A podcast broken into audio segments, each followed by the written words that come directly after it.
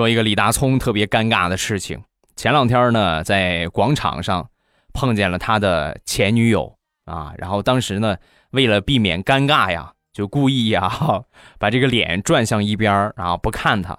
结果呢，还是被他女朋友看见了，他过来走到他面前啊，狠狠地踩了一脚，把大葱给疼的呀！哎呀，转过来：“你是不是眼睛有问题啊？你是不是眼不好使？”